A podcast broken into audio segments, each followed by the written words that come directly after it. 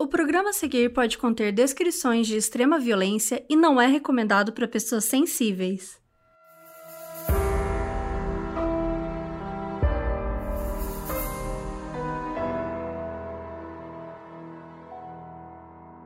Oi, eu sou a Carol Moreira. E eu sou a Mabê, e hoje a gente vai falar de um caso brasileiro que aconteceu no início dos anos 2000. Fará Jorge Fará era um médico de São Paulo que tinha formação em psiquiatria, mas que costumava atuar como clínico geral. Só que isso não parece ter sido suficiente para ele, porque além disso, ele tinha uma clínica clandestina onde fazia cirurgias plásticas de maneira ilegal. Isso por si só já é um crime e é muito preocupante, mas as coisas não pararam por aí. Um dia na clínica, uma mulher morreu, e não foi por acidente, nem erro médico. Foi vingança.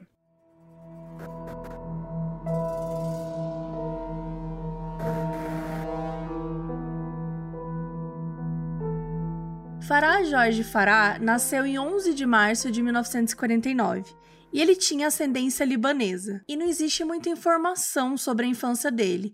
Então, tudo que a gente sabe é que os pais dele eram muito religiosos e que ele cresceu em São Paulo mesmo. E aí, quando virou adulto, ele foi fazer medicina e acabou virando um médico de sucesso. A formação dele era em psiquiatria, só que ele atuava em hospitais como clínico geral. Então ele se tornou um médico muito respeitado e cheio da grana. A impressão que as pessoas tinham do Fará, né, quando conheciam, era que ele era um cara normal. Nada nele chamava atenção, tanto positivamente quanto negativamente. Ao mesmo tempo, ele tinha uma aparência um pouco frágil, assim, ele era bem magrinho. E quando a gente começa essa história, ele já tá por volta dos 50 anos e ele já andava de bengala, o que é um pouco jovem, né, pra uma pessoa tá andando de bengala, assim. Então ele já tinha essa fragilidade, assim, né? E ele era tido como uma pessoa reclusa, solitária, ele não tinha muitos amigos ele tinha convivências diárias mais triviais, sabe? Tipo, ele conhecia o jornaleiro do bairro e conversava um pouco com ele antes de ir pro trabalho, aquela coisa, mas ele não tinha aquelas pessoas próximas, amigos, sabe? Que visitassem. Tipo, ele não tinha um ciclo social muito desenvolvido. Ele frequentava a igreja adventista do sétimo dia e ele estava sempre tentando convencer os vizinhos, os parentes, para frequentar a igreja também. Ele dizia que era a melhor maneira de fugir da violência. E fora do trabalho, além dos hospitais que ele trabalhava como médico clínico, ele também tinha a própria clínica em Santana, que fica na zona norte de São Paulo. E só tinha uma outra pessoa trabalhando lá, que era a secretária. Então, assim, de profissional de saúde, só tinha ele mesmo. E lá ele fazia cirurgias plásticas e alguns outros procedimentos estéticos. Só que, gente, ele não tinha nenhuma permissão para isso. E como vocês devem saber, cirurgia plástica é uma coisa cara, nem sempre é acessível para muita gente. Então, o que ele fazia? Ele realizava os procedimentos por um preço mais barato e aí uma galera se consultar com ele. E como era muita gente, parecia que era compensador cobrar mais barato, porque ele continuava ganhando muito dinheiro. Tem relatos de que ele fazia cirurgia em pessoas com poucas condições financeiras, como por exemplo a esposa de um moço que era flanelinho na rua. E assim, gente, como a gente falou, zero autorização para realizar esse tipo de procedimento. O lugar não era equipado para isso. Um dentre vários problemas dessa irresponsabilidade dele é que quando você tem um procedimento que demanda anestesia, você precisa ter um especialista, também conhecido como anestesista. Só que o Fará não tinha ninguém, ele fazia tudo sozinho. Além disso, tinha a questão da irresponsabilidade sanitária, porque ia contra as normas do Ministério da Saúde e da Secretaria da Saúde, porque essas regras indicam que uma cirurgia que use anestesia geral ou uma cirurgia mais demorada não pode ser feita num consultório assim, tem que ser feita numa sala cirúrgica específica, tipo num hospital. Os equipamentos dele eram sujos, velhos, claramente ele não fazia manutenção, o lugar era super mal higienizado, obviamente facilitando o risco de infecções. Em alguns casos, quando o Fará fazia cirurgia, a área em questão onde ele estava operando acabava necrosando, para vocês verem o nível de como ele não tinha nenhum preparo para fazer aquilo ali. E ainda tem a infringência ética, porque ele não tinha certificado que permitisse fazer esse tipo de cirurgia, gente, ele era psiquiatra tem nada a ver, né? E para piorar, se, é, se você ainda não achou ruim o suficiente, vai, vai piorar, gente.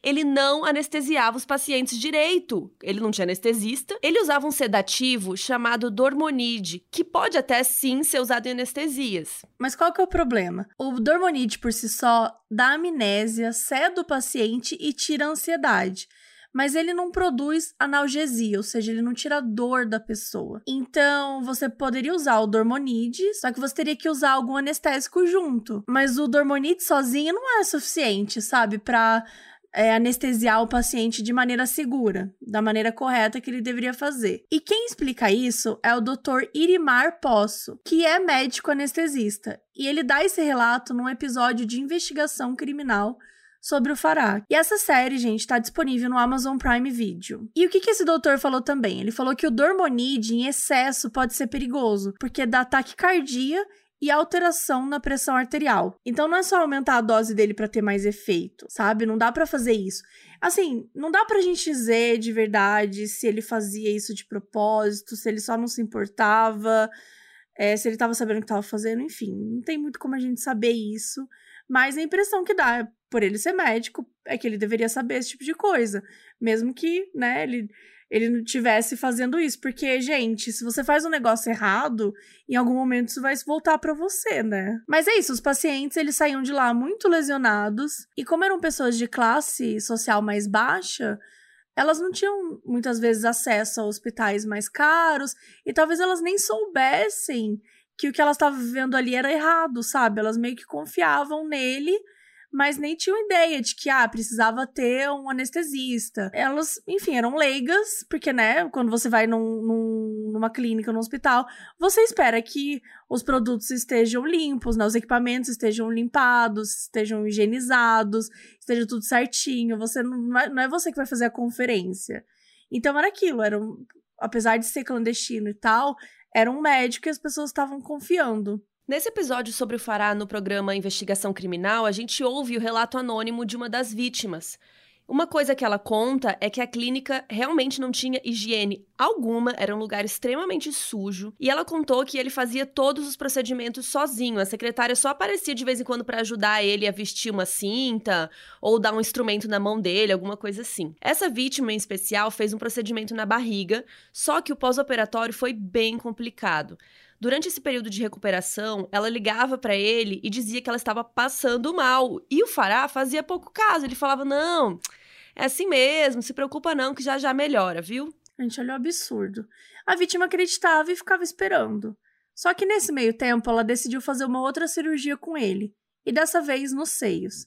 Só que ficou péssimo. Ficou com uma prótese para cima e outra para baixo, completamente desregulado. E durante essa segunda cirurgia, o Fará ainda assediou ela.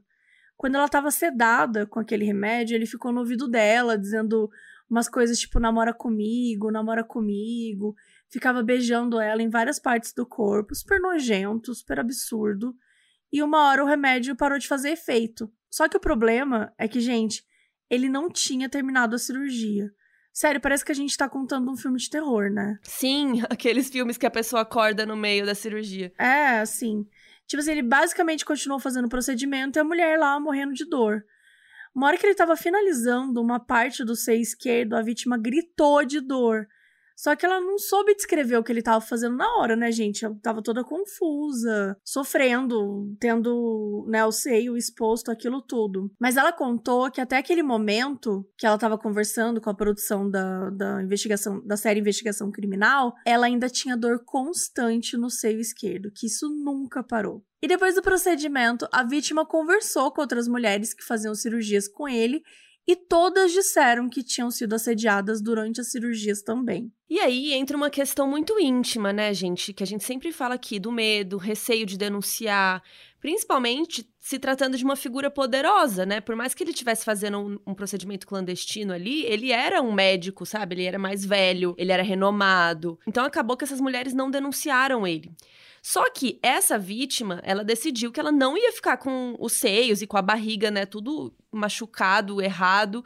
Então ela foi falar com uma amiga dela que era casada com um médico. E aí a amiga viu, falou: "Nossa, o seu seio realmente tá horrível, tá mal feito, né? E além de acho que da parte visual, né, toda aquela dor, tudo aquilo.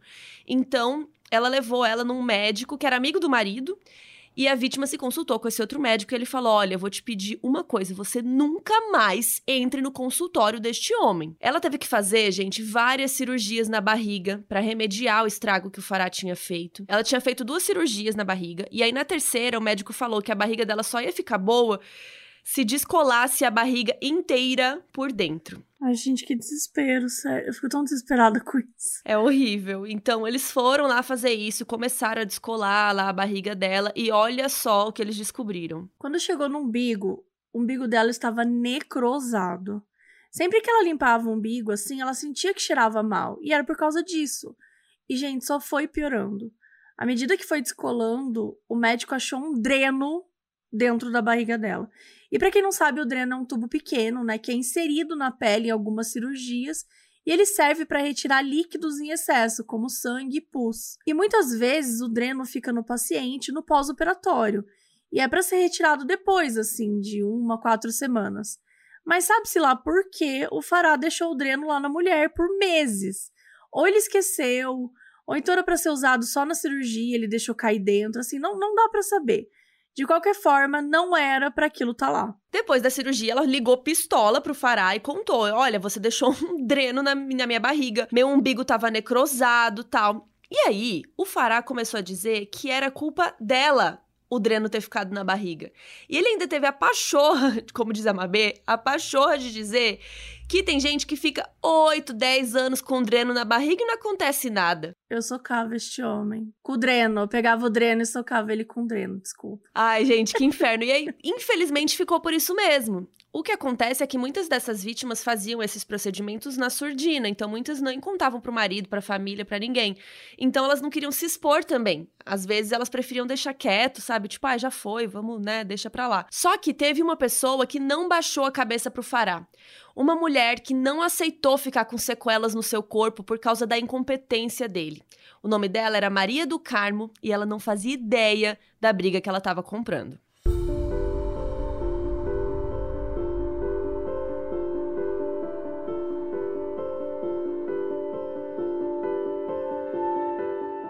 Maria do Carmo era uma dona de casa de 46 anos que morava no bairro Pari, que fica na região central de São Paulo. O marido dela se chama João Augusto Lima e era porteiro da transportadora Minas Goiás.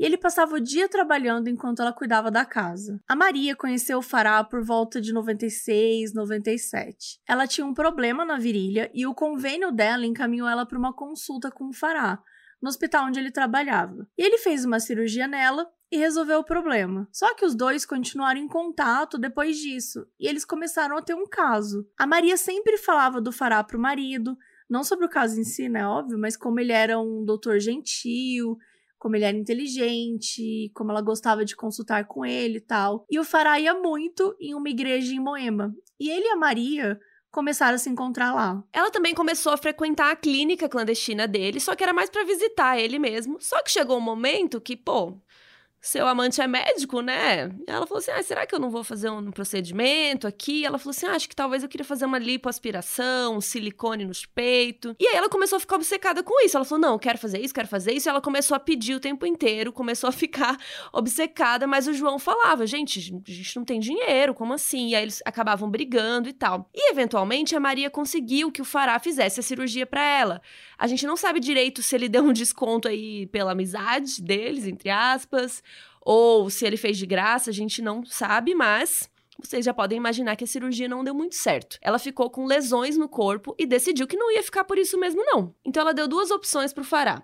Ou ele encaminhava ela para um médico decente, que pudesse fazer reparos, ou ele pagava uma outra cirurgia com algum médico que ela escolhesse. Mas o Fará não gostou porque ele achava que ele próprio podia fazer os reparos necessários. Algo que claramente ele não podia, né? Mas enfim. Óbvio que a Maria não confiava mais nele e não se sentia confortável para ser operada por ele de novo. Então, Fará deixou ela pra lá, ficou esperando ela esquecer. Né? Ela não foi a primeira paciente a reclamar dele, nem a ser a última, não acontecia nada. Vida que segue. Mas a Maria continuava ligando para ele, ia atrás, ele ignorava, dizia que não podia falar naquele momento. E ele tava esperando ela se cansar e desistir. Mas a Maria não desistia. Ela era uma pessoa insistente. Ela ligava de noite, todos os dias, até nos finais de semana. E ela não ia deixar aquilo passar de jeito nenhum. E como eles tinham uma relação mais pessoal, ela se sentia confortável, né, para avançar e fazer coisas que outros pacientes talvez não tivessem coragem. Então ela começou a ir na clínica para confrontá-lo diretamente. E nessas idas, ela conheceu outras pacientes dele que tinham passado pelos mesmos problemas. E aí, rapidamente, a Maria mobilizou essas pacientes e decidiu: gente, não vai ficar assim. Ela virou quase que uma líder desse grupo, e como ela era dona de casa, ela tinha mais tempo livre para ficar todo dia ligando, indo na clínica, cobrar a posição do fará. Assim, ela foi perfeita, né? Ela causou na vida dele. E agora, ela ligava e não cobrava mais só uma cirurgia para ela, né? Porque agora ela era líder de um grupo de pacientes revoltados então ela cobrava para todo mundo também. E aí, como vocês podem imaginar, né, o rolo deles já não devia estar tá mais rolando por causa disso. Nossa, eu falei, o rolo não devia estar tá mais rolando. É isso. E o Fará começou a achar que ela era uma louca, que ela estava perseguindo ele e ele queria ela bem longe dele. Então ele começou a registrar queixa na delegacia contra ela. E ele registrou três queixas, sendo a última de 18 de agosto de 2002. Mas a Maria não parava mesmo assim. Então, o Fará decidiu que ele precisava fazer algo a respeito.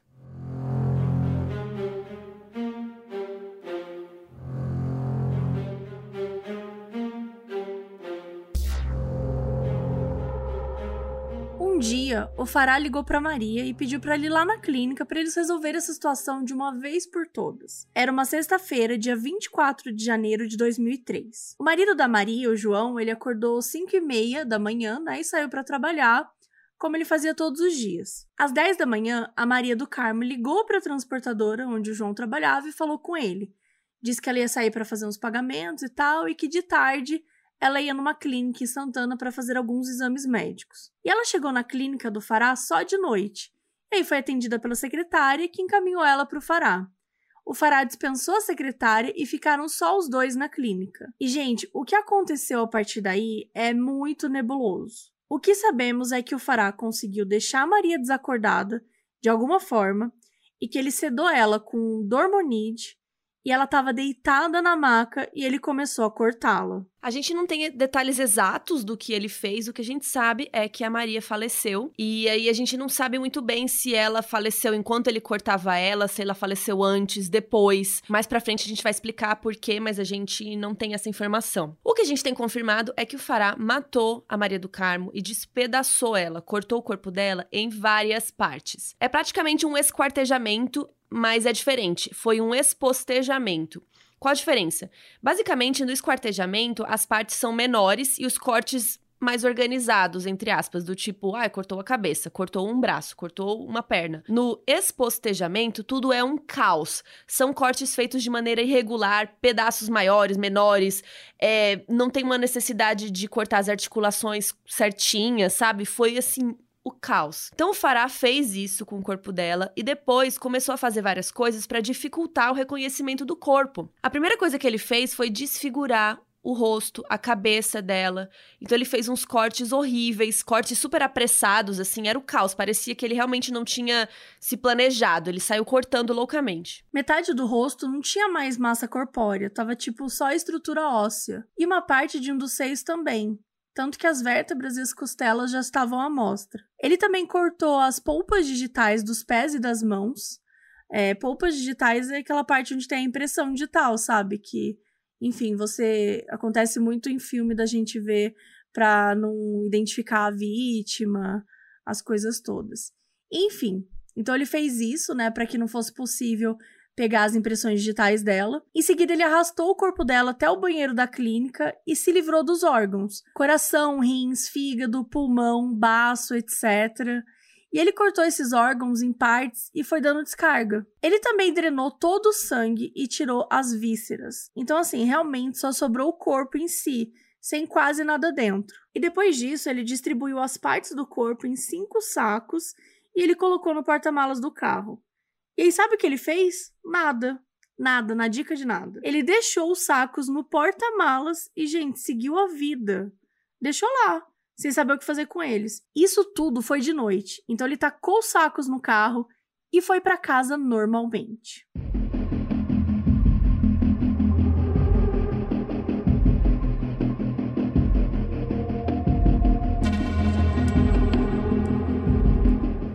Nessa sexta-feira, o João chegou umas oito e meia da noite em casa, não encontrou a Maria, não conseguiu falar com ela, ficou um pouco preocupado, ligou para uns conhecidos, começou a procurar, até que ele foi ficando desesperado. E aí, no dia seguinte, no sábado, umas 11 da manhã, ele foi na clínica do Fará, porque ele lembrou que ela tinha falado que ia lá tal. E vai que ele sabia de alguma coisa, né? Então ele ficou batendo na porta sem parar. Ninguém atendia, mas ele sabia que o Fará estava lá porque ele viu o carro. Então, depois de uma hora batendo na porta, o Fará abriu a porta e perguntou o que ele queria. Ou seja, ele estava ali o tempo todo, só ignorando. O João falou que a Maria tinha sumido, perguntou, né, se ele tinha visto algo, se ele sabia de algo. O Fará olhou meio assim, de uma maneira meio estranha, falou: Não, não sei de nada, não. E João sentiu um cheiro muito forte de água sanitária. O Fará percebeu que ele estava estranhando o cheiro, daí ele fechou a porta e foi levando o João pro lado de fora. Disse que não sabia nada, mas que ia ajudar no que fosse possível e que se precisasse de ajuda era só falar com ele. E ele pegou e anotou um telefone num papel e deu pro João. E o Fará falou tudo isso enquanto ia acompanhando o João para fora, sabe? Tipo, Sabe quando você tá com pressa, vai falando um monte de coisa enquanto anda, para nem dar chance da outra pessoa falar e responder e tal? Aí o Fará entrou no carro e foi embora para casa dele. Enquanto isso, o João foi na delegacia e fez um boletim de ocorrência. E ainda no sábado, no fim da tarde, o Fará saiu de casa, deixou o carro na garagem e pegou um táxi. Ele foi para a clínica psiquiátrica Granja Julieta, que fica na zona sul de São Paulo, e sabe o que ele fez? Ele se internou. Inclusive, no episódio de investigação criminal, o delegado comenta que essa clínica psiquiátrica é famosa por já ter tido casos de outras pessoas notórias, assim, que fizeram alguma merda, fizeram algum crime e se internaram lá para meio que esperar a poeira baixar. É tipo, vou, vou desativar o perfil por uns tempos, sabe? Apaga o Instagram. Apaga o Instagram e foge, só que da vida real. É. O Fará já estava em contato com um médico de lá que prescreveu um calmante para ele. Então ele já estava tomando esse calmante desde antes do dia do crime. Aí no sábado, o Fará foi lá, conversou com o médico e o médico achou que o remédio não estava sendo suficiente e que ele estava com uma grande possibilidade de cometer suicídio e por isso admitiu ele na clínica. No domingo, dia 25, o Fará foi visitado na clínica pela sobrinha dele, a Tânia Maria Omsi, que tinha 35 anos. Só que quando ela foi lá, ele estava sob efeito de remédios. Então ele estava bem grog, né? Talvez por ser o primeiro dia, ele tomou bastante remédio, enfim. Mas o fato é que ele pegou as chaves do carro, deu na mão da Tânia, a sobrinha, e falou: o carro tá no meu prédio. Olha no porta-malas a loucura que eu fiz.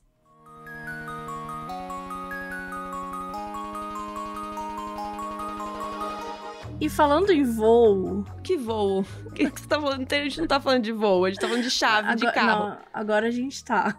Ah, tá. Você tá só vi... puxando o um assunto. É, eu só tô assim, gente, tô tentando, entendeu? Ela faz o gancho dela. Porque eu vim falar de um livro chamado Em Queda, da T.J. Newman, que é a história do Bill, um piloto que ele tá num voo que, gente, ninguém quer estar. É verdade, porque é o seguinte, tem 143 passageiros a bordo e todo mundo tá indo para Nova York. Quero. Até aí, tudo bem. É, tá né? show. Quero. Só que 30 minutos antes, a família do piloto foi sequestrada do Bill, né? E a exigência, gente, é básica. Para a família sobreviver, todo mundo no avião tem que morrer. E aí, o que, você faz? Gente, é, é, tenso, né? Porque chega um e-mail para ele da esposa Carrie, sem texto nenhum, só com uma foto anexada. Tá a esposa e o filho com um colete de bombas ao redor do corpo. Meu Deus, então vamos ler um trechinho pra gente pegar a vibe do livro.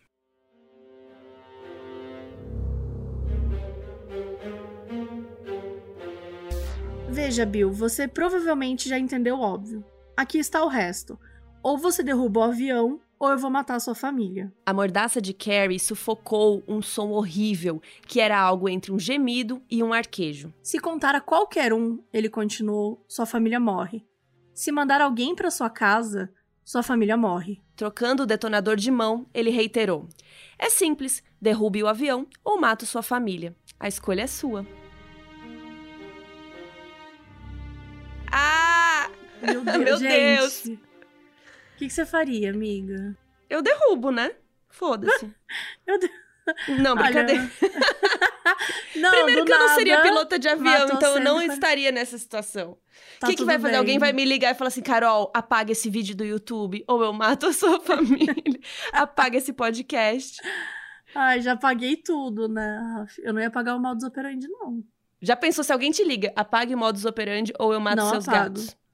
Ah, não. Você mata os gatos? Não não, não, não. É, eu pelei com gato, né? Apelou muito. Mas a gente tem o backup de tudo, né? A gente vai, a gente apaga. Será aí passa tem? uns meses. olha, Carol, olha, melhor a gente ir atrás Eu disso. tenho, viu? eu tenho. É melhor ir atrás Ai. disso, que agora eu tô apavorada. Não liguem pra Mabê falando isso, gente. Mas assim, a autora, ela trabalhou como comissária de bordo. Então isso é muito legal, porque ela consegue trazer toda a ambientação de dentro do avião, né? Porque ela tem a experiência, ela viveu tudo isso, ela sabe como é que funciona. E ela escrevia o livro durante os voos noturnos, a galera dormindo ela lá. Então é isso que os comissários de bordo ficou fazendo? Eles ficam escrevendo, escrevendo livros, livros. enquanto a gente dorme?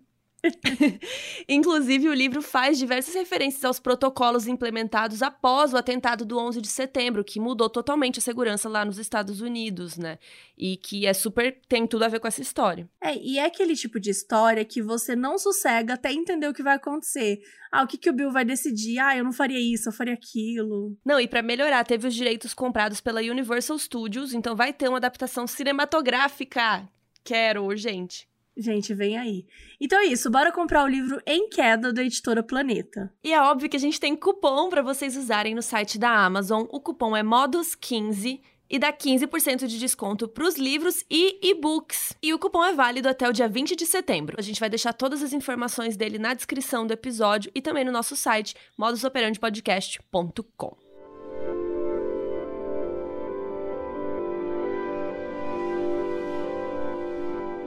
Mas tá, voltando pra nossa história aqui, Faralli deu as chaves pra Tânia e ela ficou receosa, né, gente? Imagina, falando, vai lá ver o que eu fiz. Ela pegou a chave e tal, foi até o prédio dele, que ficava na rua Salete, em Santana, e ele morava na cobertura. Só que quando a Tânia chegou na garagem, ela sentiu um cheiro muito forte de formol e de água sanitária no porta-malas. Só que ela tava ouvindo o modus operandi nessa, bem nessa hora. Então, assim, é óbvio que ela não abriu o porta-malas, porque ela sabia que não se deve mexer em coisas que podem ser evidências importantes. Então, ela ouviu as nossas. As nossas... Operander. Ela era um operander, ela ouviu as nossas dicas, então ela nem mexeu, nem chegou perto. Foi uma delegacia de polícia, contou a história toda e levou alguns policiais no prédio. Quando eles abriram o porta-malas, lá estavam cinco sacos cheios de restos mortais da Maria do Carmo. O delegado Ítalo Miranda Júnior foi o responsável pelo caso e imediatamente ele começou a tomar as providências, mandou a perícia analisar. Na madrugada de domingo para segunda, o delegado foi na clínica onde o Fará estava internado e já chegou assim, chegou chegando, queria prender ele. Mas quando ele chegou lá, a direção da clínica mostrou um atestado de que o Fará estava num tratamento de emergência, que ele não poderia ser interrompido, porque ele tinha alta possibilidade de atentar contra a própria vida. Então eles não podiam prendê-lo, mas podiam interrogá-lo. Pausa que eu não entendi nada, entendeu? Você é a polícia. Você é a fucking polícia. Você não pode prender o cara. Achei muito estranho isso. Se você não tá apto psicologicamente pra ser preso, você não Muito deveria menos estar pra ser interrogado. Você Exatamente. tá numa. Tudo bem, a gente já sabe aqui que ele cometeu o crime e tudo mais, mas pensa numa pessoa que tá internada numa clínica psiquiátrica. Também deveria ter um tipo de, né? Sei lá, de tratamento melhor do que chegar de repente a polícia e vai interrogar. Meu, não é como se eles chegassem com um advogado, né? O cara já tá sendo interrogado ali, é, completamente despreparado também. Eu não sei, sabia? Eu tenho minhas dúvidas se a polícia poderia. Enfim, opiniões pessoais aqui, né? a gente não sabe, mas foi isso que aconteceu. Eu, como que é? Eu, eu não sei, só sei que foi assim. Então rolou o depoimento, rolou o interrogatório, e o Fará ficou tentando se esquivar das perguntas e começou a jogar a culpa na Maria. Ele disse que a Maria tentou atacar ele, mas quando perguntaram o motivo, ele dava uma resposta tipo: ai, mas eu não lembro direito, a gente tava brigando. Perguntaram se a Maria tava armada, e o Fará ficava só respondendo, tipo, ah. Acho que na mesa da secretária tinha uma tesoura ou uma faca. Não lembro muito bem, tava perto dela. Ele tava bem, sabe? Confuso, assim, sabe? Ele não sabia muito o que ele tava falando. E é isso, ficaram sem saber qual foi esse contexto do primeiro golpe. E eles começaram a analisar a possibilidade dele ter dado uma bengalada nela. Porque ele usava bengala, né? Só que o perito disse que não podia ser, porque teria que ser uma bengala bem pesada pra, pra ela desmaiar, né? Em segundo lugar, ela teria que ter sinais de traumatismo craniano, e ela não tinha. Depois que os legistas fizeram um exame mais aprofundado no corpo, eles encontraram algumas perfurações. Então eles começaram a acreditar que o Fará teve um ataque de raiva, pegou o bisturi e começou a cortar assim aleatoriamente. E que teria sido justamente na parte do corpo, né? Porque ele tinha tentado desfigurar para ninguém reconhecer ou então para ninguém saber que era alguém da área da saúde que estava atacando aquele corpo. E o Fará ficou alegando legítima defesa, só que isso não colocou a polícia, porque os cortes que ele fez, por mais que estivessem todos meio caóticos, ainda era no estilo de médico. Ou seja, ele tinha que fazer aquilo de maneira racional, né? Porque ele tinha os conhecimentos. O que significava que ele talvez não tivesse no ataque de fúria, nem em um momento de insanidade, né? Ele teria plena consciência do que estava fazendo. Já que o Fará não estava colaborando muito, tudo dependia da perícia. Então a prioridade foi encontrar vestígios humanos, como sangue, material humano no carro, na clínica. Então foi o delegado lá na clínica com os peritos analisar tudo. Uma coisa que chocou muito a polícia e os legistas é que na sala onde ocorreu o crime era uma sala assim super simples, só tinha uma maca e um sofá um sofá individual, tipo uma poltrona, assim. Não tinha nenhum outro tipo de aparelho médico, gente, não tinha nada. Pra vocês verem quão desequipada era a clínica. Os policiais analisaram os instrumentos cirúrgicos, só que tinha uma mistura de vestígios de sangue, porque ele usava em vários pacientes. Pra vocês verem, os instrumentos cirúrgicos tinham sangue de tanto. Ai, que nojo, sabe? Imagina a higienização desses objetos. Na verdade, imagina a não higienização é. desses objetos todos. Meu Cristo. Não, bizarro, bizarro. E assim, é importante tentar vincular os instrumentos que ele estava usando ao tipo de morte. Então, por exemplo, se foi espostejamento, ah, quais desses instrumentos aqui que combinam com os cortes? Qual que poderia ter sido a arma do crime? Porque, como a gente comentou aqui, o cara não estava ajudando. Então, a perícia precisava entender ainda. Eles não tinham uma, uma explicação certa, sabe? De como ela tinha sido assassinada, em que momento. Então, eles estavam tentando recriar, né? Com base nos vestígios, com, com base nos instrumentos que eles viam. Assim, era meio que um, um grande quebra-cabeça, assim, bem difícil, inclusive. Isso é uma das cenas de crime que a gente já trabalhou que é bem complexa, né? Tanto que a gente fala aqui que o caso é todo confuso.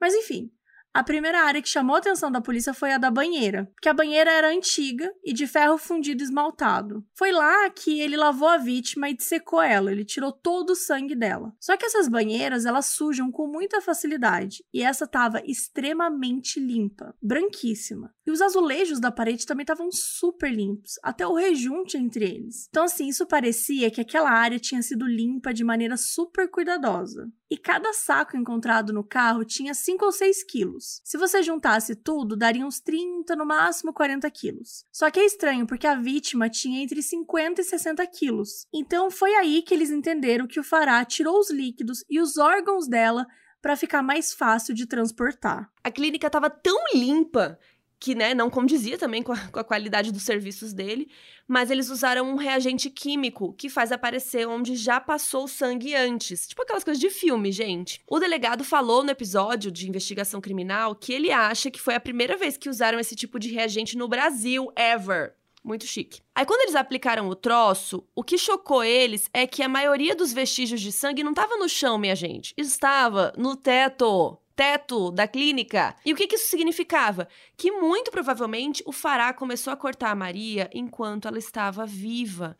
Por quê? Isso significava que o coração dela ainda estava pulsando e a pressão sanguínea fez as artérias espirrarem sangue para tudo quanto é lado, principalmente o teto. O reagente indicava que as roupas e os lençóis estiveram no banheiro e cheios de sangue, e conseguiram comprovar que realmente era o sangue da vítima da Maria do Carmo. E os peritos, eles queriam procurar as vísceras dela, porque de acordo com o delegado, aquilo é como um depósito do corpo. É lá que ficam remédios, drogas, se foi injetado algo, fica tudo nas vísceras. Só que eles não conseguiram encontrar, então eles foram seguindo os vestígios assim que tinha lá com aquele reagente que eles estavam usando para ver sangue e isso foi levando até o banheiro. O corpo foi arrastado até o vaso sanitário. E por ser prédio, era ligado ao esgoto público, então assim, não tinha como eles encontrarem mais essas partes.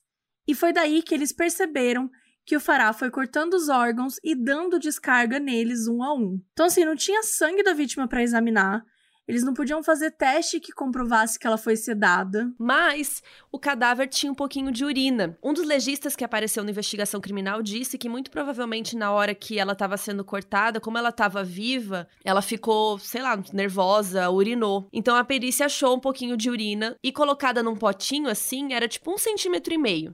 Mas mesmo com esse pouquinho, eles conseguiram fazer um exame toxicológico que constatou que sim, ela tinha sido sedada com aquele remédio lá, o Dormonide, que ele sempre usava. Depois disso, eles souberam também que foi o Fará que ligou para ela e mandou ela ir lá na clínica para resolver a situação. Então, isso indicava premeditação, né? Ele tinha pensado já em matar ela. Ao fim da perícia, eles não conseguiram definir a causa exata da morte, porque como a gente falou, o corpo estava sem sangue, sem vários órgãos. O que eles definiram foi que sim, ela estava sedada e que o espostejamento foi feito após a morte.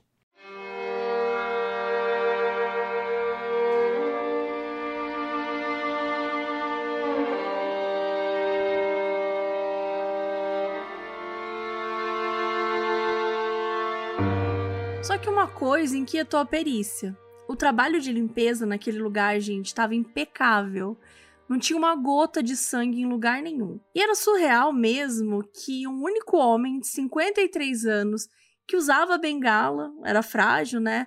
Pudesse ter limpado o lugar inteiro em tão pouco tempo, que no caso teria sido durante o fim de semana. E o perito fala que a Maria não era assim magrinha, sabe? Ela era bem troncuda, ela era grandona.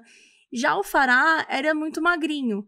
Então, fisicamente, ela tinha um porte físico mais forte que o dele. Então, assim, para conseguir dominá-la, o Fará realmente precisaria tê-la sedado de alguma forma.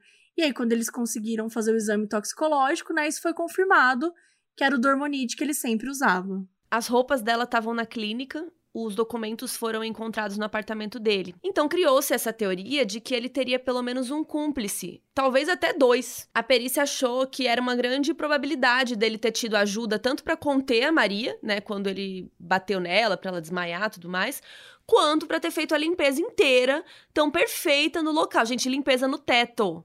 Tipo, era um tipo de limpeza que, assim, teria que ter uma equipe, sabe? Um negócio, assim, bem louco para conseguir realizar. Ele sozinho não teria tido tempo e talvez nem condição física de fazer tudo isso sozinho. Ao todo, os depoimentos e a perícia levaram uns 10 dias. E a polícia definiu que a motivação para o crime era a cobrança que a Maria estava fazendo, né, sobre os erros nas cirurgias dela e também das outras vítimas. Como demorou uns dias para eles descobrirem tudo, eles não tinham mais prazo para fazer a prisão em flagrante. A prisão em flagrante é mais prática, porque ela implica em você testemunhar que a pessoa cometeu um crime e já aprende ela logo. Não precisa de toda a burocracia depois, de pedir mandado, de ir até a casa da pessoa e tal. E não existe um prazo oficial definido na lei para essa prisão em flagrante.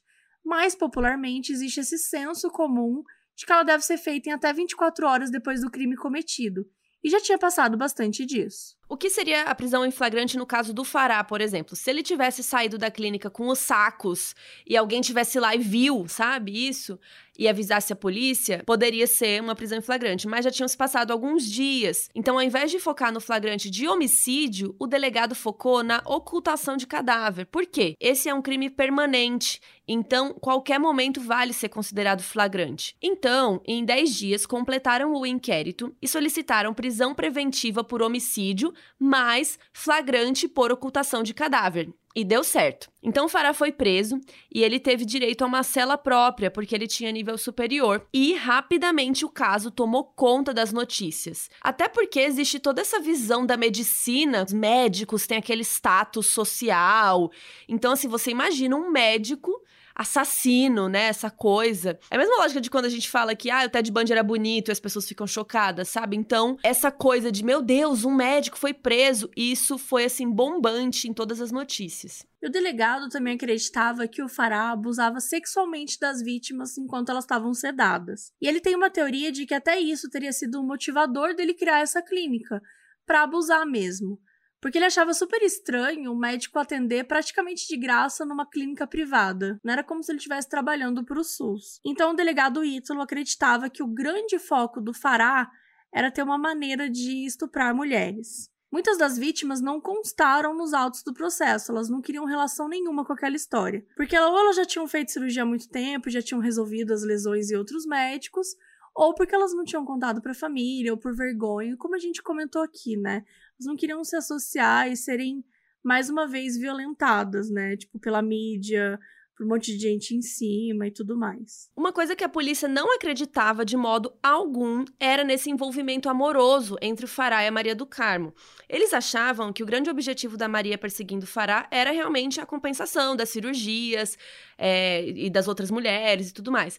O delegado Ítalo até comentou que esse caso entre eles nunca foi comprovado oficialmente. E para o delegado também era um ponto que o João, marido da Maria, não sabia de nada a respeito. Mas assim, cá entre nós, o João ia ser o último a saber, né? tipo, você não conta pro seu marido à noite, ai, ah, hoje passei a, o dia inteiro com um médico lá transando. Ninguém fala isso. Exato. Enfim, é, mas a polícia achava que o Fará tinha inventado tudo aquilo para ver se melhorava um pouco a história dele, sabe? Para não ficar tão feio, não sei. Só que essas duas versões iam se chocar no momento que todos estavam aguardando o julgamento.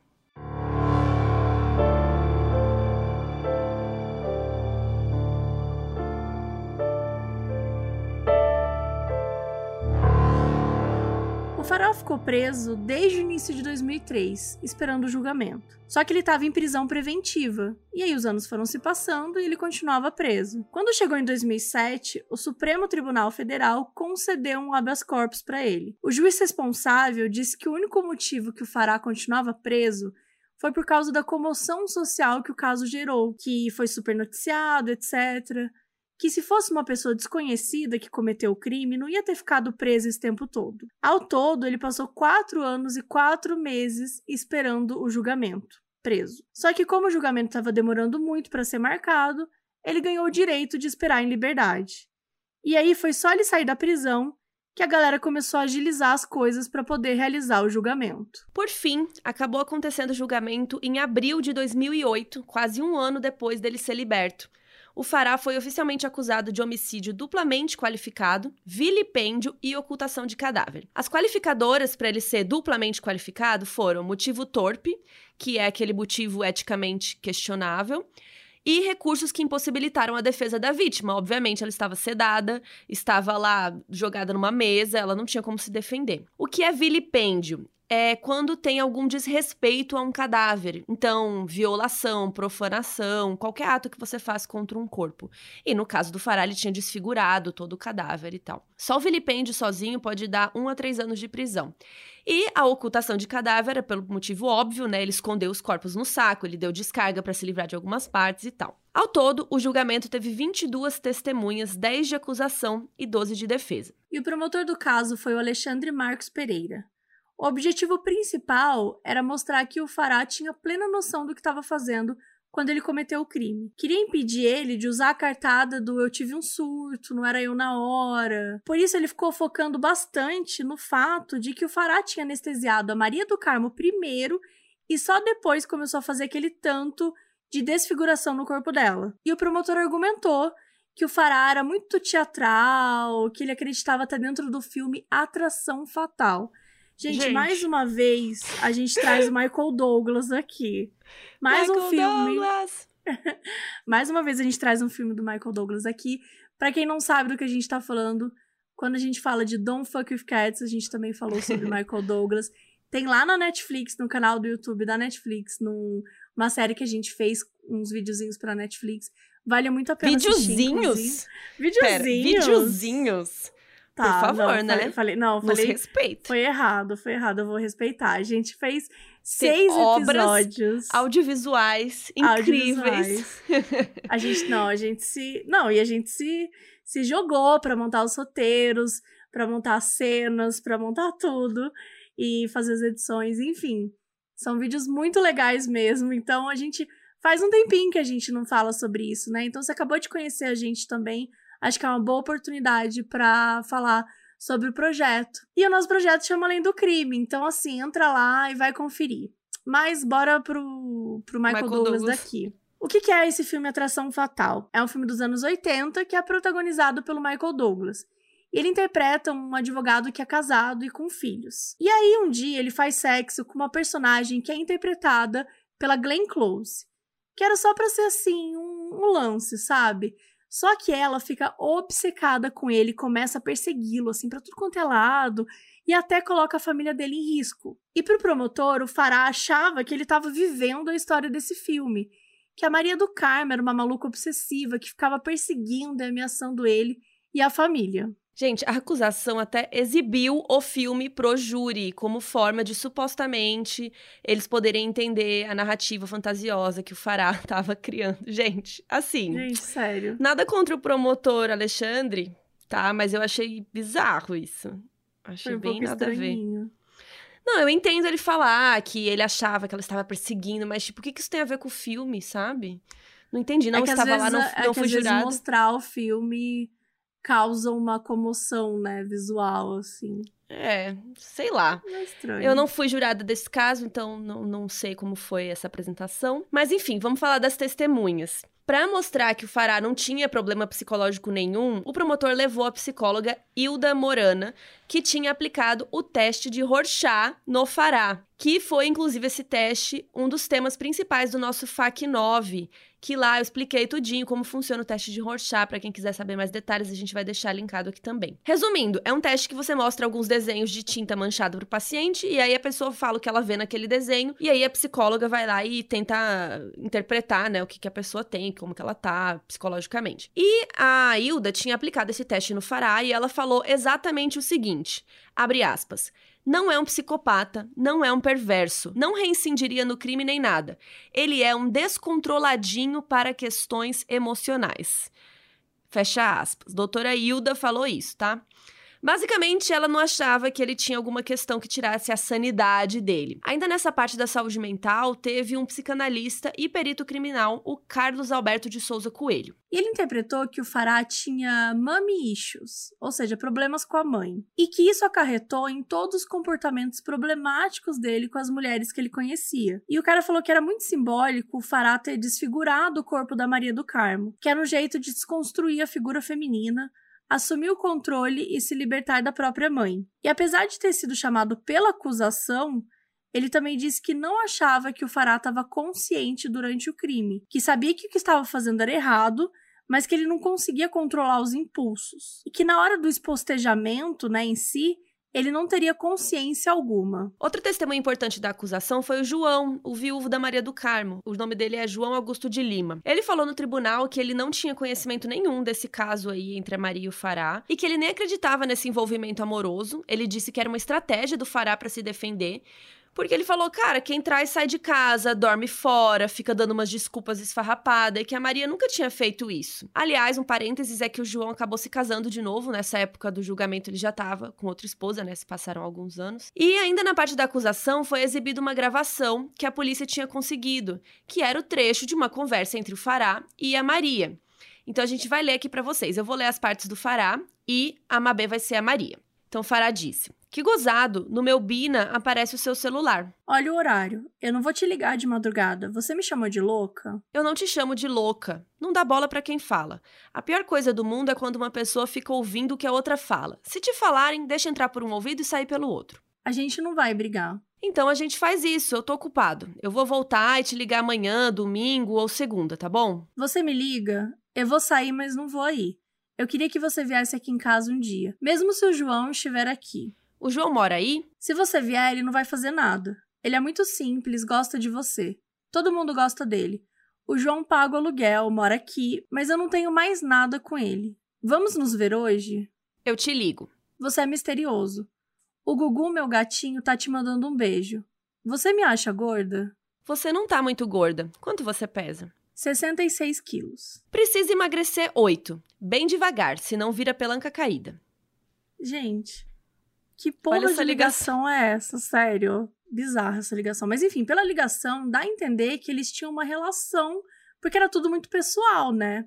Então, assim, não foi uma ligação para falar da cirurgia que ele tinha que fazer nem nada. E por último, mas não menos importante, uma das decisões mais espertas da acusação foi trazer quatro ex-pacientes da clínica do Fará para testemunharem contra ele. Lembra que a Maria, né, era líder, tinha conhecido outras pacientes e tal, e até tava cobrando é, a galera tudo?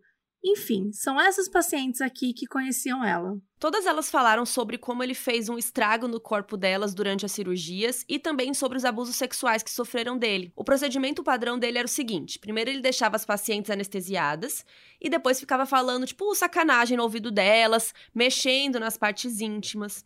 Uma das pacientes falou que não tinha certeza de que tinha sido abusada, porque ela achou que ela estava delirando com a anestesia que não era uma anestesia também, né? E foi só depois do assassinato da Maria que ela voltou a pensar sobre tudo isso. E ela foi conversando com outras pessoas e elas todas juntas perceberam que tinham passado pela mesma coisa. Agora vamos falar sobre a parte da defesa. O advogado do Fará foi o Roberto Podival, que quem é ouvinte frequente já ouviu esse nome aqui, gente. Porque ele é o mesmo cara que defendeu o casal Alexandre Nardoni e Ana Carolina Jatobá, no caso da menina Isabela Nardoni, que a gente trouxe aqui no podcast também. E como vocês podem imaginar, a maior parte da defesa se baseou em atestar que o Fará não tinha matado a Maria do Carmo de maneira consciente, e sim que ele teria tido um surto emocional, que ele não estava pensando direito, essas coisas. Mas isso não colou, porque a psicóloga, né, que testou ele, estava do lado da acusação. Então a defesa resolveu partir para o argumento da legítima defesa e usaram o fato de que o Fará já tinha chegado a fazer BO contra Maria e ficava explorando essa ideia que ela era uma amante louca, obcecada, que perseguia ele. O advogado falou que, pelo registro que eles tinham catalogado, a Maria tinha ligado para o Fará um total de 2.750 vezes e que isso se classificava como perseguição. Entre as testemunhas da defesa que corroboraram essa história de perseguição estavam duas ex-secretárias do Fará e a sobrinha dele, a Tânia Mara, que foi a primeira pessoa que ele contou, né, que foi lá abrir o carro, a operander que a gente falou. As secretárias falaram que a Maria sempre congestionava as linhas telefônicas da clínica, porque ela ficava o dia inteiro ligando, e também que ela ia muito na clínica quase sempre para fazer escândalo. E que era muito comum a Maria gritar, ficar gesticulando, enquanto o Fará era super calmo e cordial com ela. E já a sobrinha, a Maratânia, falou que a Maria deu um jeito de descobrir o telefone dos familiares do Fará e tal, e começou a ligar para eles também, para importunar. Diz que ela ameaçava todo mundo, que ela era grossa e que parecia instável emocionalmente. A sobrinha ainda falou que o marido da Maria, o João, sabia de tudo, que ele sabia do caso, que ele e a Maria estavam juntos nessa e que ele até tinha participado de algumas ligações. Só que o João negou tudo isso, né? Ele disse que não sabia nem do caso, quanto mais ajudar a ameaçar alguém. E outra coisa suja que o advogado Roberto Podival fez foi tentar descredibilizar as ex-pacientes que testemunharam contra o Fará. Ele deu um show de misoginia, inferindo que era muito suspeito as pacientes terem demorado tanto tempo para falar sobre os abusos. Ficou dando a entender que elas estavam mentindo e que só queriam se aproveitar da situação para conseguir algo. O Fará testemunhou também e disse que ele tinha relações amorosas com duas dessas quatro ex-pacientes. Ele falou isso como se fosse diminuir o fato de que foi abuso sexual, né? Como se, tipo, por ele ter tido um envolvimento com algumas delas, anulasse o fato que elas foram violadas sem permissão quando estavam anestesiadas. Pausa aqui, pelo amor de Deus. Você se relacionar com uma pessoa não te dá, não dá o direito a ninguém de encostar no teu corpo. Ah, eu namoro tal pessoa. Ai, quando eu tô dormindo, ou se eu estou anestesiada numa maca. Não. A pessoa nunca pode te tocar sem que você deixe, sem consentimento. É um absurdo usar um tipo de argumento desse, ainda mais falando, ai, elas demoraram tudo isso. Será que é mesmo abuso? Que é literalmente o que a gente sempre fala aqui sobre tá sempre descredibilizando. Então, como que você consegue lutar contra esses casos de abuso se é sempre essa mesma palhaçada, sabe? Descredibilizando, falando que é mentira, que quer aparecer. Que mulher que quer aparecer falando de abuso, gente? Pelo amor de Deus. É um absurdo. Sobre o dia do crime, o Fará disse que ele não se lembrava de muita coisa, disse que estava muito angustiado porque a Maria estava perseguindo ele, inclusive que ela tinha ameaçado os pais dele de morte. Falou que no dia que ela foi na clínica, os dois brigaram e a Maria pegou uma faca para tentar agredi-lo e aí ele tentou se defender com a bengala. Ela teria começado a xingar ele e os dois teriam se atracado fisicamente. E aí ele disse que conseguiu tirar a faca dela e durante a briga ela bateu a cabeça na parede. E ele falou que depois disso ele não se lembrava de mais nada.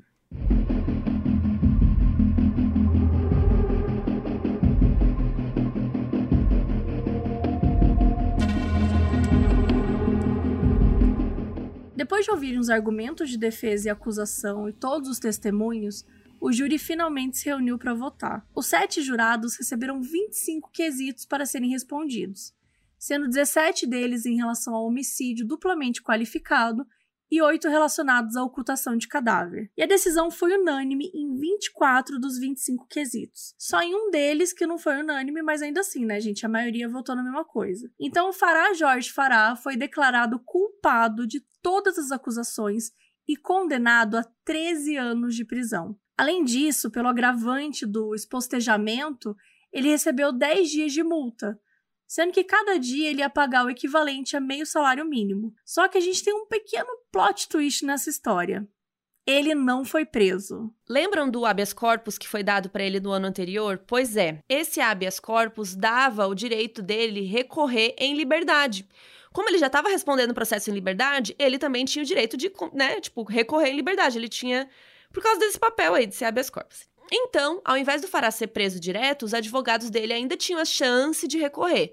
E aí ele ia poder esperar livre, só iria preso se o recurso não desse certo. Detalhe que é possível fazer mais de um recurso dependendo do caso. Então, ele só poderia ser preso depois que os advogados esgotassem todos os tipos de recurso. E o motivo que a defesa alegou para recorrer foi que o veredito não levou em conta que o Fará seria semi-inimputável.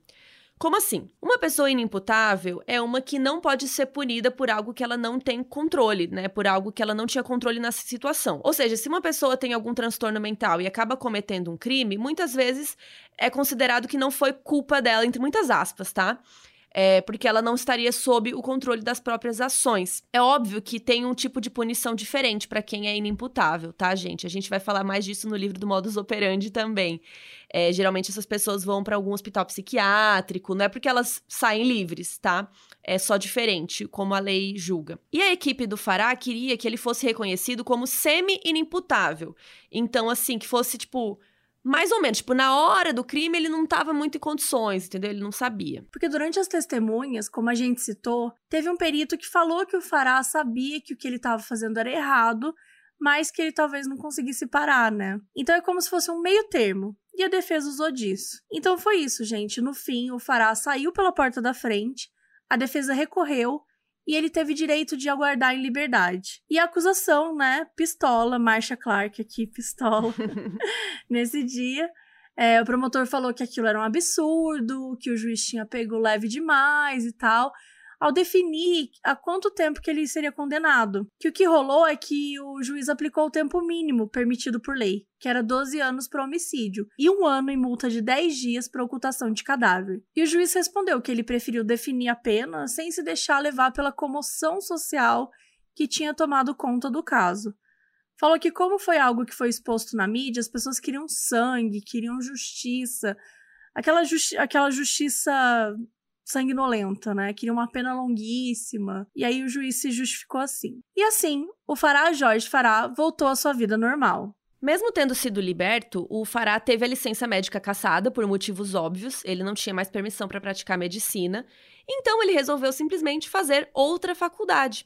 Primeiro, ele tentou cursar filosofia na USP, mas ficou pouco tempo lá, e depois ele começou a fazer geriatria, também na USP. Para quem não sabe, a geriatria é uma ala da medicina voltada especificamente para idosos, é, com doenças ligadas ao envelhecimento e tudo mais. Antes era uma área da medicina, então tinha especialização em geriatria e coisas assim, mas atualmente já existe a faculdade inteira de geriatria. E o Fará entrou em uma das primeiras turmas de geriatria da USP, desde que o curso foi criado. Ele pegou bem no comecinho do curso. E por ser outra faculdade, né, mesmo tendo várias coisas de medicina, como tinha sido criado um curso separado, é considerado outra profissão. Por isso que ele pôde cursar mesmo com a licença caçada. E o que aconteceu é que ele entrou nesse curso em 2010 e ele ficou até 2012, 2013 mais ou menos. Ele não completou. E a gente conseguiu aqui exclusividade para vocês. A gente conseguiu entrar em contato com um rapaz que ele estudou com o Fará na faculdade, foi colega de sala dele durante esses anos de geriatria. E hoje esse rapaz, ele já é geriatra formado. Ele aceitou dar um relato pra gente de como o Fará era na faculdade. Então a gente vai criar um nome fictício pro entrevistado. Vamos chamá-lo de João. Então, o João e o Fará entraram no mesmo ano no curso, que foi em 2010. O João se formou em 2015 e o Fará saiu no meio. Quando ele soube que ia estar na mesma sala de uma pessoa que cometeu um homicídio, assim, o João ficou bem chateado, né? Ficou meio estranho. Mas com o tempo ele aceitou, principalmente depois que ele conversou com a mãe dele, e a mãe dele disse que ele não era Deus para julgar. E eu achei bem interessante isso. Tanto na sala de aula quanto nos corredores, o Fará era bem reservado, quieto, uma pessoa super introvertida. O João achou que talvez isso fosse por ele ter medo do preconceito que ele ia sofrer e tal. Ele era bem calmo, sempre falava com um tom de voz baixo, mansinho. Inclusive, o João disse que se a pessoa só conhecesse ele pela aparência, assim, nunca acharia que ele cometeu um crime, porque ele era, sabe, quieto, solitário, sozinho, ali, né? Ele só puxava assunto se a pessoa é, fosse até ele para conversar, sabe?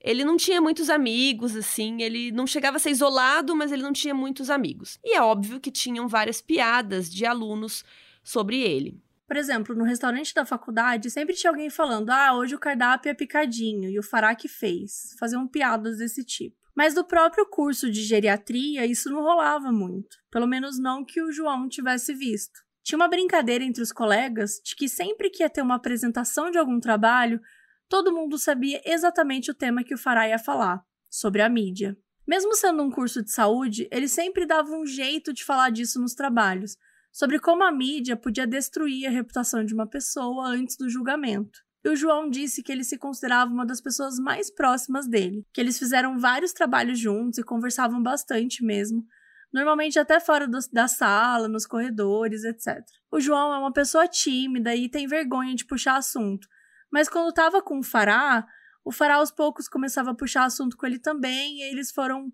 é, se conhecendo mais. A gente perguntou se o Fará teve algum comportamento estranho ou agia de alguma, sabe, alguma coisa estranha, diferente. E o João falou que teve uma vez que foi mais marcante, que eles tinham feito uma prova e o Fará tirou uma nota mais baixa. Então ele ficou parado, olhando pro nada, tipo um tempão assim. Aí o João foi lá do lado dele e falou assim: "Tá tudo bem?" E o Fará disse: "Eu não sei de mais nada." Levantou e saiu. Tem uma outra situação que não foi estranha, mas que foi bem desconfortável para o João e ele comentou que foi uma vez que ele e o Fará estavam conversando e de alguma maneira o Fará levou a conversa para o fato dele ter perdido a licença médica. E aí ele começou a dizer que tinha esperança de um dia voltar a praticar medicina, que ele queria que o Conselho Regional de Medicina voltasse atrás e desse a licença dele de volta e tal e que percebessem que ele não fez nada que feriu a ética médica. Bem nessa hora, um professor dele estava passando, ouviu essa parte da conversa, aí o professor olhou bem no olho do Fará assim e falou: nada antiético, né? Então tá bom. E saiu. Torta de climão. Gente, climaço, né? Mas enfim, agora vamos falar da parte que o Fará citava ou comentava sobre o que aconteceu na faculdade. O João disse que ele falava disso o tempo todo. Sempre que surgia a oportunidade, o Fará mencionava. É como se ele estivesse meio desesperado para contar para as pessoas a versão dele dos fatos. Como o João tinha comentado antes, o Fará sempre gostava de falar da mídia, assim, nos trabalhos e tal, ele sempre tentava puxar esse assunto. Então, ele acreditava que o Fará meio que tinha uma urgência para mostrar que ele não era aquele assassino frio que a mídia tinha divulgado. E ele sempre comentava que ele tinha sido seduzido pela Maria do Carmo, a mulher que ele matou. Que eles conheceram porque ela tinha um problema na virilha e tinha que fazer consulta e tal. E essa parte é verdade mesmo, a gente até contou. Só que o Fará falava que ela ficava provocando ele nas consultas, que o fácil era ela ir de vestido, que era só levantar e tal, para ele poder conferir a virilha e tal, que era mais prático. Mas que ela sempre ia de calça, então tinha que tirar tudo. E que ele interpretava isso como uma tentativa de sedução, gente o absurdo que é um médico falar isso. Porque para ele tinha aquele momento que nem nos filmes que a pessoa tirava a roupa bem lentamente e fica vendo se outra pessoa tá olhando. Ele falava que ela sempre se virava pro lado assim, meio que meio que o bumbum dela ficasse virado para ele, sabe? E o Fará contou pro João que eles tiveram relações sexuais algumas vezes sim, mas que depois ela ficou descontrolada disse que ela começou a perseguir os pais dele, que ia na igreja que eles frequentavam e sempre sentava atrás deles em qualquer banco que eles escolhessem. E ele comentou que fez oito boletins de ocorrência contra ela. E sobre o assassinato em si, o Fará sempre falava as mesmas duas coisas: que foi legítima defesa, que a Maria foi para cima dele com uma faca, que ele estava só tentando se defender, e falava que ele teve um surto, que ele não lembrava de nada daquele momento e que assim que a consciência dele voltou, ele contou para a sobrinha. E o João também contou que uma vez tinha um trabalho de grupo com cinco pessoas e na hora que eles reuniram, o Fará começou a contar a versão dele da história desde que ele conheceu a Maria do Carmo e tal, até o julgamento. E aí vários colegas sentaram para ouvir também, ele foi narrando para a turma inteira a versão dele. E ele ia respondendo as perguntas de todo mundo. Qualquer coisa que perguntassem, ele explicava do ponto de vista dele. E que teve um detalhe, que lembra que no julgamento teve uma psicóloga que testemunhou contra ele e falou que ele não tinha nenhum problema psicológico e tal, que ele era meio descontroladinho. O Fará tinha muito ódio dessa mulher, então sempre ele dava um jeito de mencioná-la com raiva, como se ela tivesse reduzido ele a esse adjetivo. Isso até que faz sentido, né? Porque ela foi uma pessoa que destruiu a narrativa dele, de que ele tinha tido um surto ou coisa assim. O João também contou pra gente mais informações da vida do Fará e algumas percepções que ele teve, assim. O Fará demonstrava muita saudade da vida que ele tinha antes, porque ele tinha uma vida super luxuosa. Uma vez ele contou pro João como ele tava com saudade do apartamento antigo dele, que era enorme, que ele conseguia ver a zona sul inteira. E ele falou assim uma vez: "Cara, eu ia no mercado, comprava caviar, já comprava torrada e comprava até a faca e ia comendo dali mesmo". Ele tinha um carro antigo de colecionador que era uma réplica de um Porsche, só que ele perdeu os documentos, então ele deixou lá sem poder usar. E, gente, o que aconteceu com todo esse dinheiro? Foi embora. Porque o Fará contou para o João que só para ele ser atendido pelo advogado, ele teve que desembolsar 500 mil reais. Meio milhão. E quando ele foi preso, ele fez uma procuração para os parentes né, administrarem os bens e as finanças dele. E segundo o João, segundo o Fará, ele levou um perdido da própria família. E que depois, quando ele saiu da prisão, o dinheiro dele tinha sumido e ninguém sabia explicar para onde foi, com que foi gasto. E o maior arrependimento que o Fará mostrava era em relação aos pais dele. Os pais faleceram quando ele estava cumprindo pena lá naquele espaço entre 2003 e 2007. E não poder ter cuidado deles na velhice era a maior tristeza do Fará.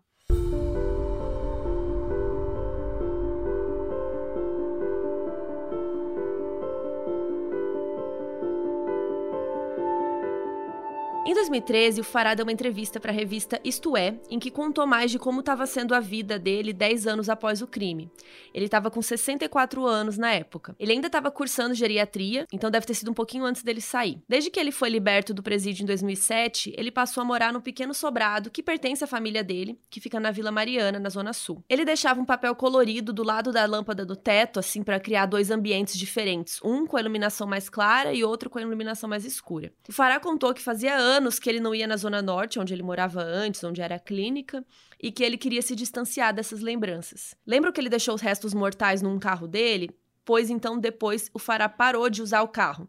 Na época da entrevista, ele contou que se acostumou a locomover a pé ou só de metrô e ele continuava usando a bengala. Ele foi diagnosticado com câncer próximo à coluna vertebral e a hérnia que aperta algumas vértebras. E ele estava bem próximo de fazer uma cirurgia disso é, para tratar isso, né? Quando ele deu essa entrevista. O Farah contou que escolheu continuar num curso de saúde porque ele é apaixonado pela ciência, mas que ele recebia vários olhares, piadas de mau gosto na faculdade. Inclusive, ele cita um que até o João comentou pra gente, né? Inclusive, obrigada, João por ter, enfim, conversado Sim, com a gente, contado um pouco. Acho que foi importante para trazer um, um pouco desse dessa pessoa tão misteriosa, né? Que a gente não tinha tantas informações assim. Mas foi importante as infos que o João trouxe.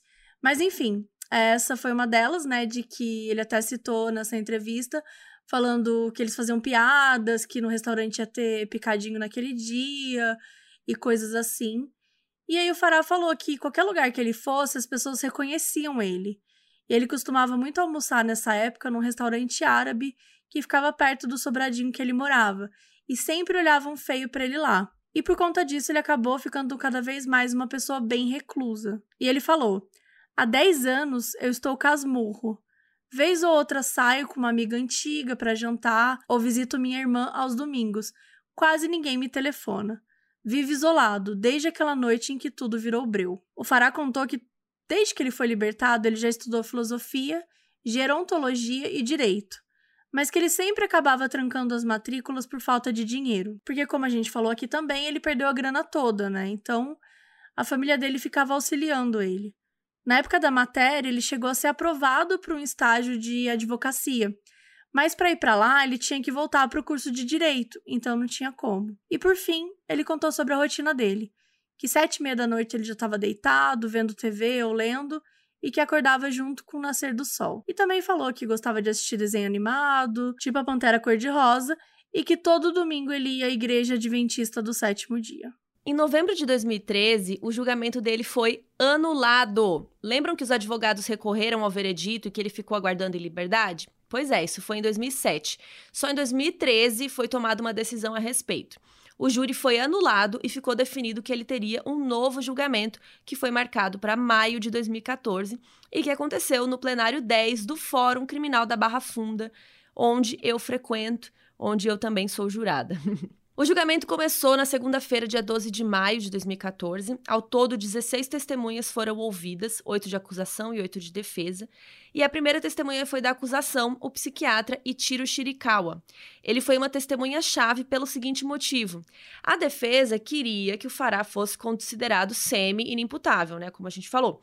Então, seria essa ideia de que ele não estava totalmente ciente de suas ações na hora do crime e não poderia ter essa punição tão grave. Eles estavam alegando que o Fará estava em estado crepuscular, que é um estado de estreitamento no campo da consciência que faz com que a pessoa não possa responder completamente por suas ações. A defesa disse que ele ficou assim depois de ter tido uma crise epiléptica e ficou nesse estado por 12 horas. E aí a acusação trouxe esse psiquiatra, o doutor Itiro, para rebater isso. No testemunho dele, ele disse que existe sim esse negócio de estado crepuscular aí e explicou como funciona, mas ele disse que isso chega a durar assim 30 minutos, não 12 horas. Então, mesmo que o Fará tivesse matado a Maria durante esse estado aí, ele ainda teria feito o expostejamento fora do estado, porque, né, claramente levou mais que 30 minutos. E a segunda testemunha de acusação foi um outro médico, que falou que o Fará tinha uma conduta histriônica. E o que, que é isso? Basicamente, o Fará tende a demonstrar os valores ou sentimentos dele de uma forma desproporcional e até meio dramatizada. Lembra que a gente comentou antes que falaram que ele era meio teatral. Então era o seguinte: ele achava que a Maria merecia ser punida, né, por perseguir ele, só que ele pune ela de uma maneira desproporcional, que é matando ela da forma como ele fez. E no primeiro dia também teve testemunho de algumas vítimas que foram abusadas por ele, que falaram as coisas que a gente já comentou aqui. No segundo dia, que foi na terça-feira, 13 de maio de 2014, terminaram de ouvir as outras testemunhas de acusação, que incluíam o delegado Ítalo, né, que foi responsável pelo caso, e o viúvo da Maria do Carmo, o João, gente. E aí, à tarde, já começaram a ouvir as testemunhas de defesa. E aí, no dia seguinte, quarta-feira, 14 de maio, eles acabaram de ouvir todas as testemunhas e finalmente ocorreu o interrogatório do próprio Fará. Primeiro ele respondeu perguntas do juiz e depois dos promotores, e por último da defesa. E aí na quinta-feira, no dia seguinte, foi o último dia do julgamento. Rolou um bate-boca, gente, rolou um debate entre a defesa e a acusação. Aquela coisa que a Carol já trouxe, né, gente, no FAC, aqueles momentos Ai, que eles gente. começam a brigar. Aquele momento que você quer pegar pipoca, a galera fica tretando, é maravilhoso. E aí de noite acabou o julgamento e o júri foi mandado lá para decidir tudo. E na madrugada do dia 15 para o dia 16, foi dado o veredito. Fará Jorge Fará foi culpado pelo crime de homicídio duplamente qualificado por motivo torpe e recurso que impossibilitou a defesa da vítima. E dessa vez ele foi condenado a 16 anos, bem mais tempo que anterior, né, que ele tinha pego 13 anos. E os advogados dele recorreram de novo e mais uma vez foi permitido que o Fará aguardasse em liberdade.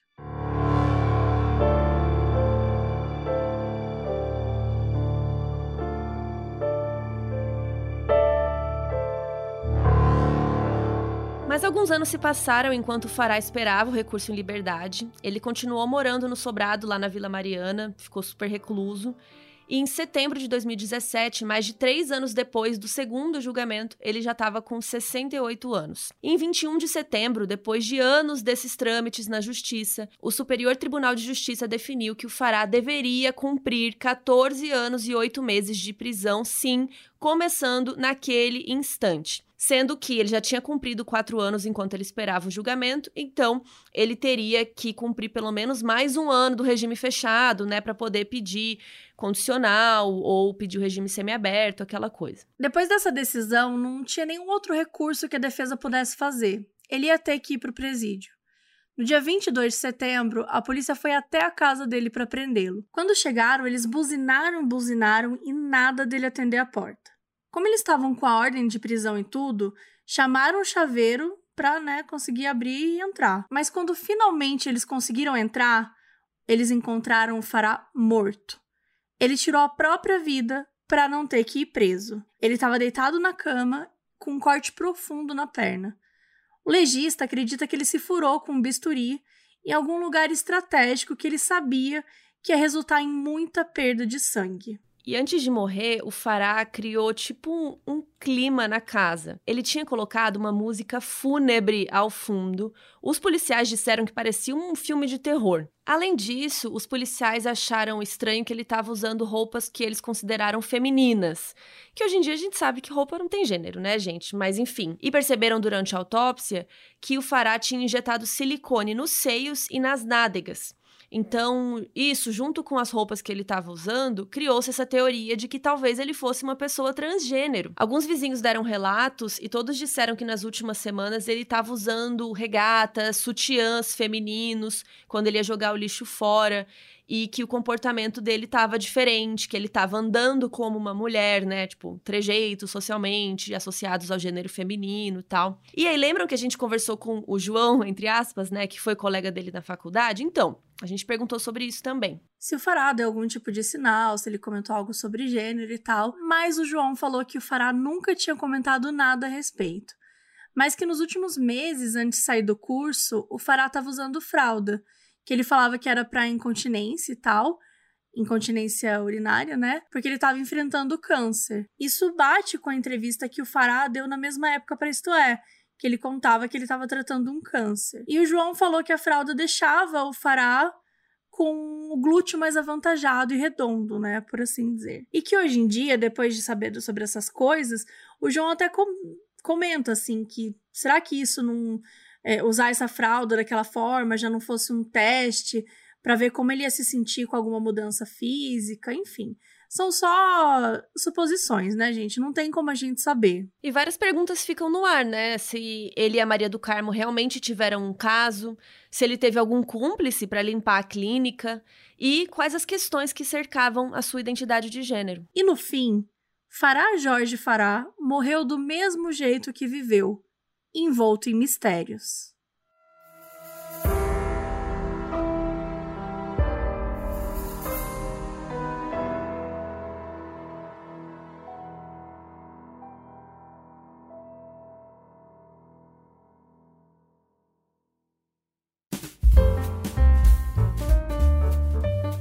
Olá, você operander fiel que chegou até aqui os últimos segundinhos de episódio, pois agora você vai receber alguns mimos de erros de gravação das meninas.